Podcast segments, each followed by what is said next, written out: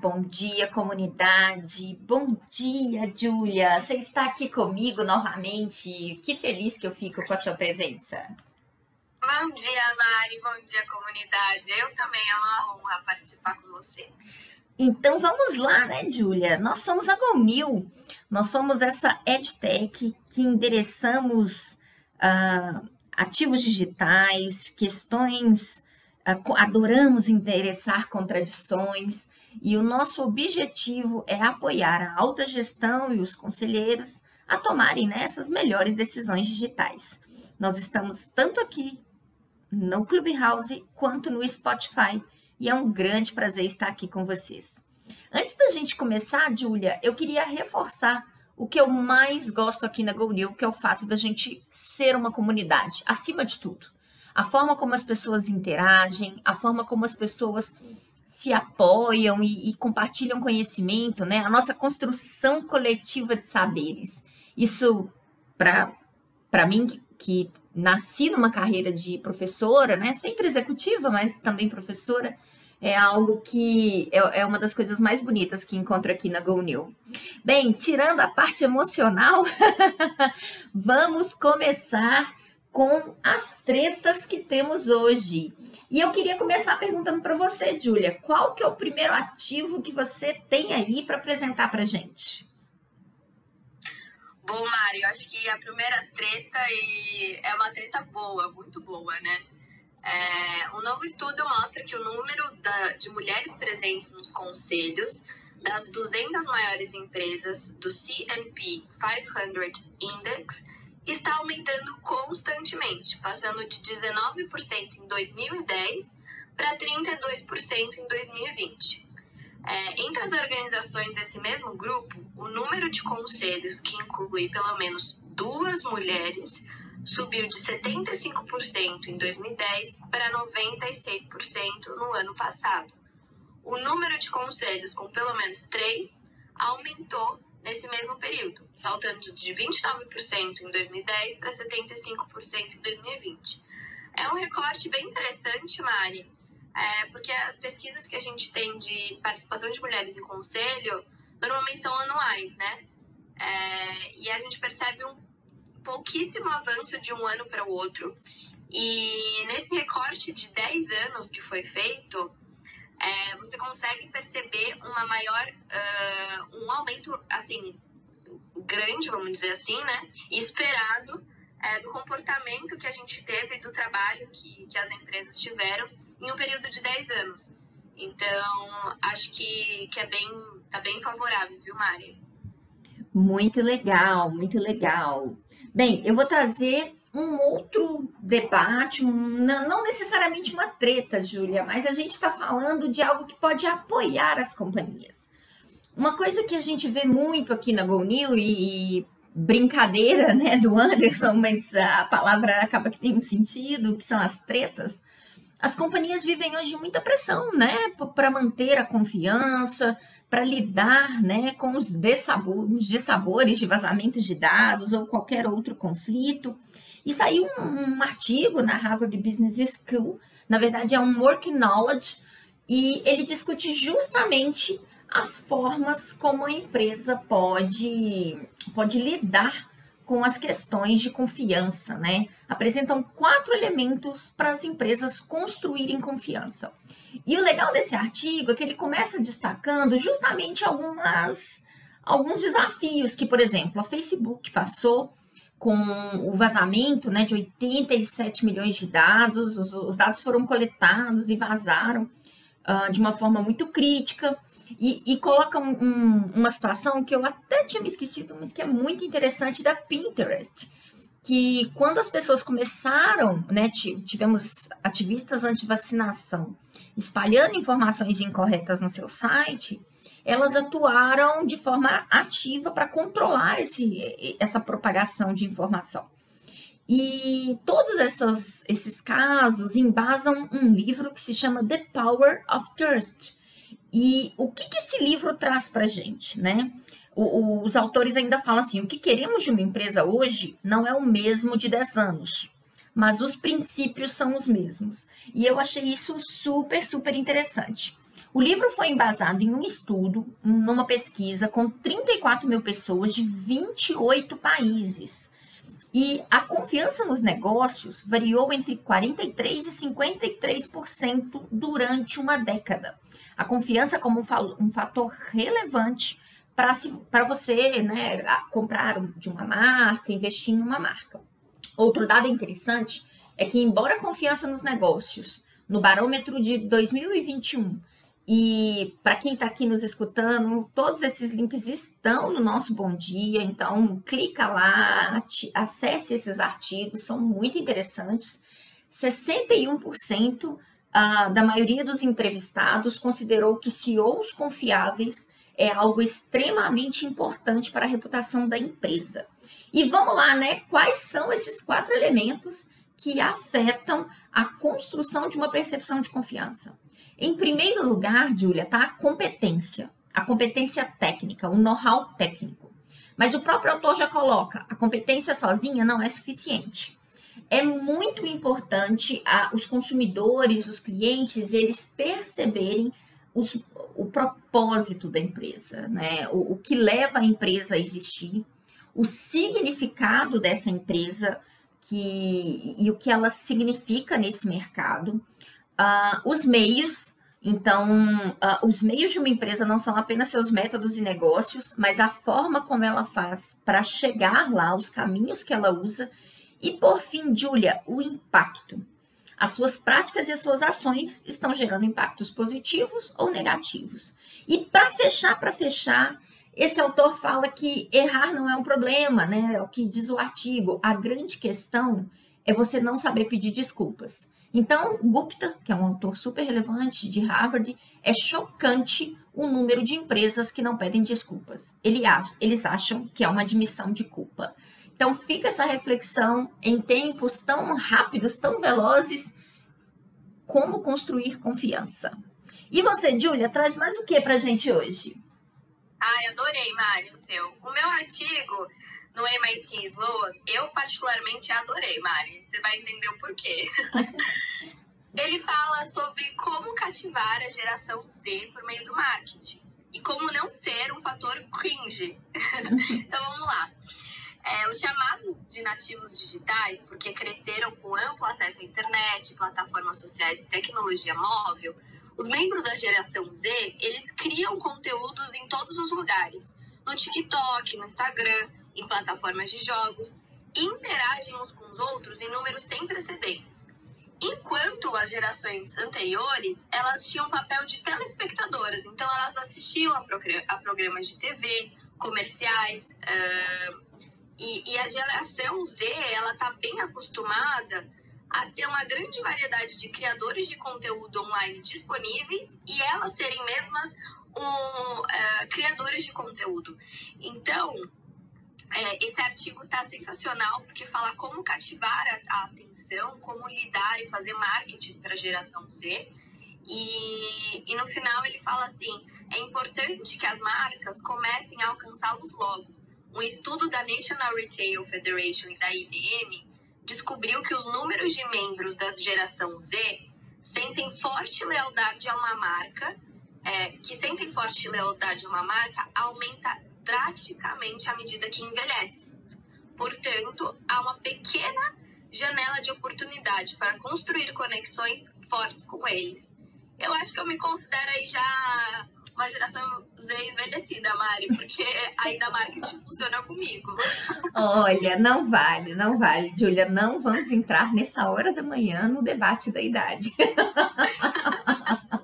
e o, o que é mais interessante, Júlia, já fazendo aí uma conexão, que é, essa treta entrou aqui na pauta da Gonil, né? Uh, nós temos a, a nosso, nosso novo produto que já foi lançado, mas vão ter outros eventos agora, planejados ontem, comunidade, fique atenta às nossas redes sociais, que vai ter muita informação nova, que é o novo poder, que vai trazer justamente toda essa informação sobre os monopólios digitais, as big techs, como acontece nessa né, relação, tem um pilar humano no nosso, na nossa novo, novo produto, que vai discutir justamente as novas relações de trabalho, as relações geracionais.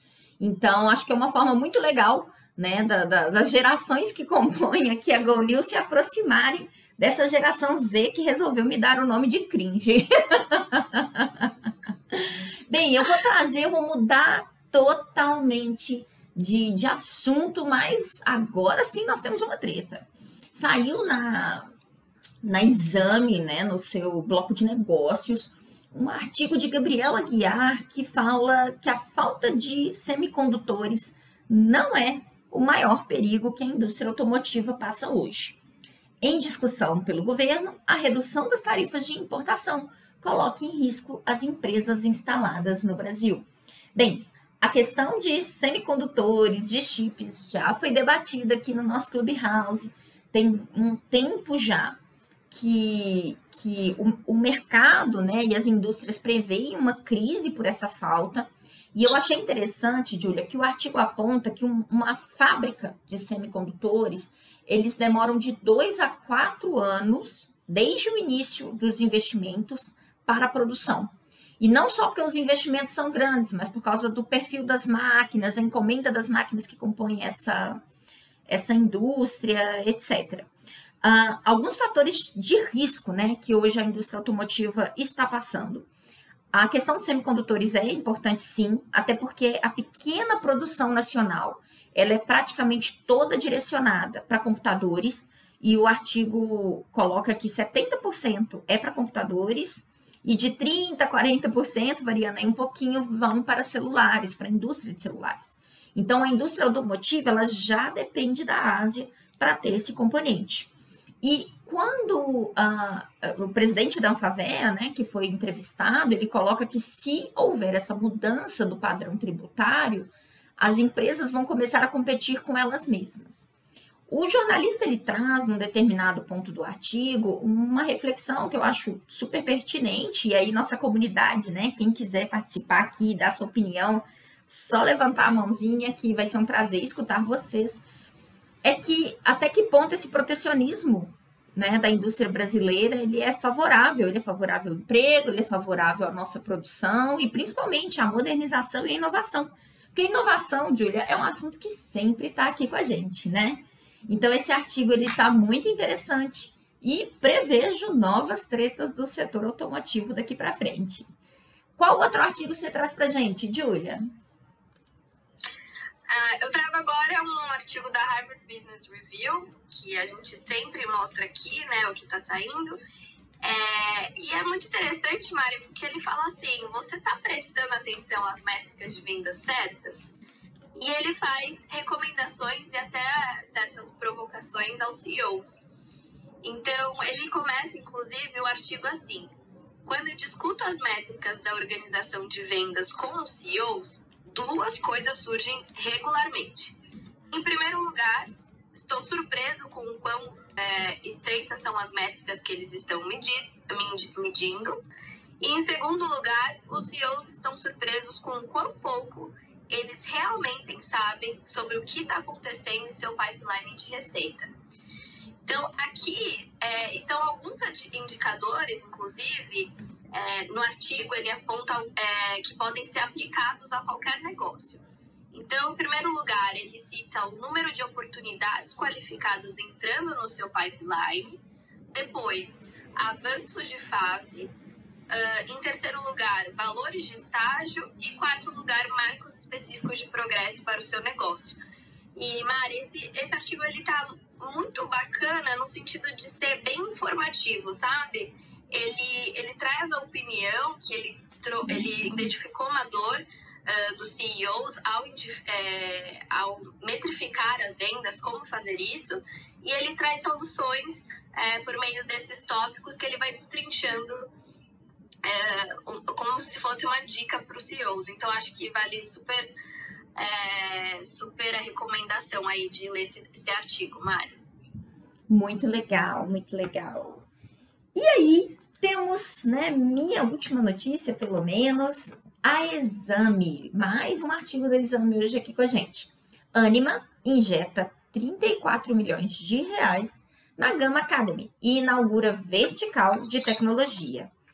A acordo prevê assunção de controle em 2026, com apostas em sinergias para cursos corporativos e novidades na academia tradicional.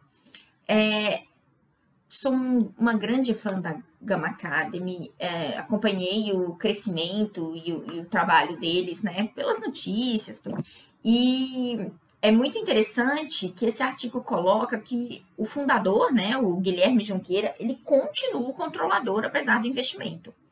O investimento do grupo Anima, ele é quase 32% do total em ações preferenciais e perto de 24% das ações ordinárias. Ao todo, hoje, a Gama Academy já formou 30 mil alunos em cursos de tecnologia. E é interessante, Júlia, porque o curso que eles, se que eles se dedicam estão muito ligados a formar profissionais para atuar justamente em startups. Porque o mercado educacional tradicional não tinha formações em áreas, por exemplo, como growth hacking, que são muito demandadas em empresas de velocidade. Em 2020, a receita da, Gama, da Gama Academy cresceu 300%, uh, e a expansão uh, teve muito a ver também com, com a pandemia, enfim. Uh, o artigo aponta que a crise sanitária da Covid acelerou a digitalização da economia, coisa que a gente já super debateu aqui no nosso Bom Dia. E, portanto, multiplicou a demanda das companhias por profissionais versados e bem versados no tema. Então, a Gama hoje é, começa a fazer parte do grupo Anima. Uh, uma declaração né, do Reinaldo Gama, CEO da HSM, é que a Gama Academy vai ser a vertical de tecnologia dentro do Anima. E eles veem muita, muita sinergia, Júlia, na formação do que, eles, do que nós né, também chamamos de educação continuada, que é o lifelong learning, e a possibilidade desses programas fazerem parte da jornada formativa, tanto da graduação, que está mais ligada às outras universidades que pertencem ao Anima, assim como aos negócios diretamente ligados à HSM, que são negócios muito mais é, ligados ao mundo executivo, né? Bem, é, esse é o artigo, que é o último que eu tinha para trazer. Qual outro você vai vai trazer para gente? Ai, Júlia, eu esqueci. Reinaldo Gama ele esteve com a gente no Master, você lembra disso? Como foi legal? Ele é um dos, do, dos nossos investidores e ele e ele esteve com a gente dando a palestra super, super legal no Master. Foi bem interessante. Muito bem, Mário. Bom, mudando um pouco, é, indo, indo para o nosso eixo, eixo de legal, a Câmara dos Deputados aprovou nesta terça-feira o regime de urgência para o projeto de lei 2021-2020. Desculpa, 21/20, do deputado Eduardo Bismarck, que estabelece princípios, direitos e deveres para o uso da inteligência artificial no Brasil. A proposta poderá ser votada nas próximas uh, semanas do plenário. E, entre outros pontos, Mari, o texto estabelece que o uso da inteligência artificial terá como fundamento o respeito aos direitos humanos e aos valores democráticos, a igualdade, a não discriminação, a pluralidade, a livre iniciativa e a privacidade de dados. Além disso, a inteligência artificial terá como princípio a garantia de transparência sobre o seu uso e funcionamento. E é um tema que a gente fala aqui recorrentemente, né, Mário? Então, eu acho que vale o nosso alerta ficar, é, a prestar atenção uh, que essa proposta ainda vai ser votada né, nas próximas sessões do plenário, não tem nada decidido, mas que já foi aprovada na Câmara. Então, eu acho que é, vale o nosso, nosso ponto de atenção para esse tema. A gente sempre traz aqui, né, no Mari, no Bom Dia, é, temas correlatos, a gente sempre fala sobre LGPD. Então, esse é mais um que a gente precisa ficar no nosso radar. Muito Opa, muito legal, muito legal. É, adorei as notícias de hoje. Tem algumas tretas, mas as tretas estão bem tranquilas. E aproveitando, nós temos uma visita né? aqui, né, Júlia? Que ficou com saudade da gente. Bom dia, Anderson! Bom dia, só ouvindo, só ouvindo aí. Vocês estão de parabéns aí, belo resumo. Sensacional, sensacional. Bem, hoje o Bom Dia, ele ele finaliza com essa expectativa aí de algumas tretas se aproximando, outras boas notícias de investimentos e esse sonho de cada vez mais termos mais unicórnios, né, aqui no Brasil. Júlia, obrigada pelo dia de hoje. Anderson, obrigada pela visita e cada um de vocês que nos escutou, que nos acompanha, continue seguindo a gente que amanhã tem mais. Daqui a pouquinho estará disponível também no Spotify e uma ótima semana, restinho de semana para vocês, porque amanhã eu não estarei aqui. Estará com vocês Anderson e Júlia brilhando na manhã como sempre. Caríssimos, um bom dia, obrigada Júlia e até a próxima. Tchau, tchau, comunidade. Obrigada. Valeu, meninas.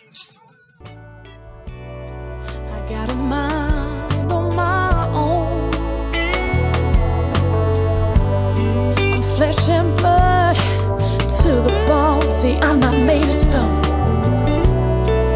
Got a right to be wrong. So just leave me alone.